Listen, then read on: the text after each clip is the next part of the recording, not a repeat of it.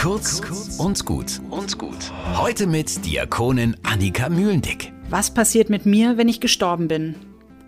Kein leichtes Thema, aber eine gute Frage, auf die es leider keine Antwort gibt. Denn dummerweise kann ja niemand vom Leben nach dem Tod erzählen. Es gibt natürlich viele Spekulationen. Filme, Bücher, Lieder, alle erzählen von verschiedenen Varianten des Lebens nach dem Tod.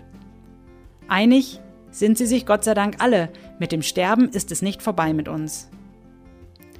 Diese Vorstellung hat mich durch eine wirklich ganz, ganz schlimme Zeit getragen. Als mein Papa völlig überraschend gestorben ist, da habe ich versucht, mich daran festzuhalten.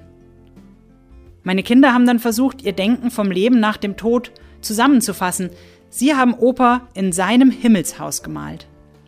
In diesem Himmelshaus, da kann er pausenlos holländische Pfannkuchen backen. Er schaut viel fern, am liebsten Fußball oder Billard. Es gibt sogar eine Achterbahn im Himmelshaus, die aussieht wie ein Schiff, wenn das nicht eine schöne Vorstellung des Lebens nach dem Tod ist.